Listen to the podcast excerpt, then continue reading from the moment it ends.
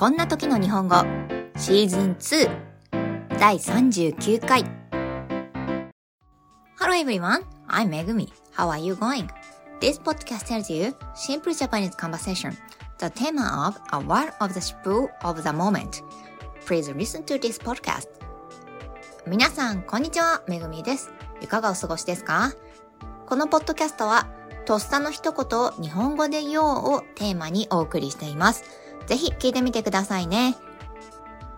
Today, let's consider some of the words we hear most often on Twitter.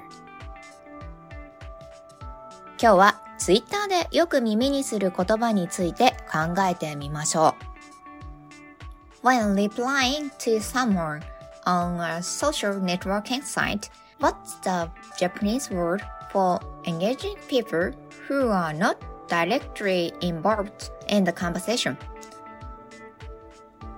SNS で誰かに返信する際に、会話とは直接的に無関係な人をメンションにつけて巻き込んでしまうことを日本語で何と言うでしょうか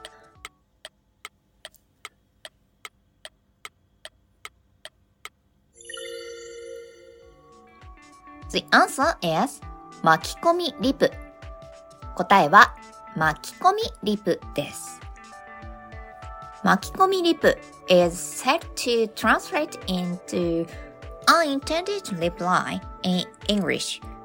But I have not seen many non-Japanese people use this expression on Twitter. Perhaps it's just that many Japanese people are concerned about 巻き込みリプ and as maybe a trivial matter for people from other countries. 巻き込みリプとは英語では unintended reply と訳されるそうですが私はツイッター上で日本人以外の人がこの表現を使っているのはあまり見たことがありません。おそらくは日本人の中に巻き込みリプを気にする人が多いだけで他の国の人にとっては些細なことなのかもしれません。It depends on your personal values and how you see it, but it's true that some people don't like it when you get involved in a deep off because it's not clear who you're talking to and the notification box is filled up with topics that don't concern you. So try to pay a little bit of attention to it. And that might make things more comfortable for both of you.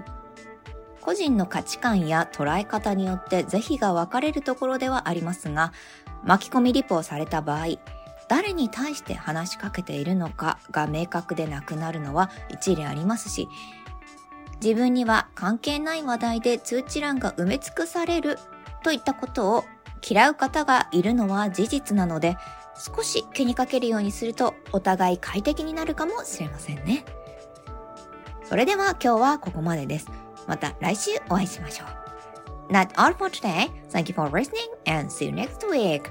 Bye!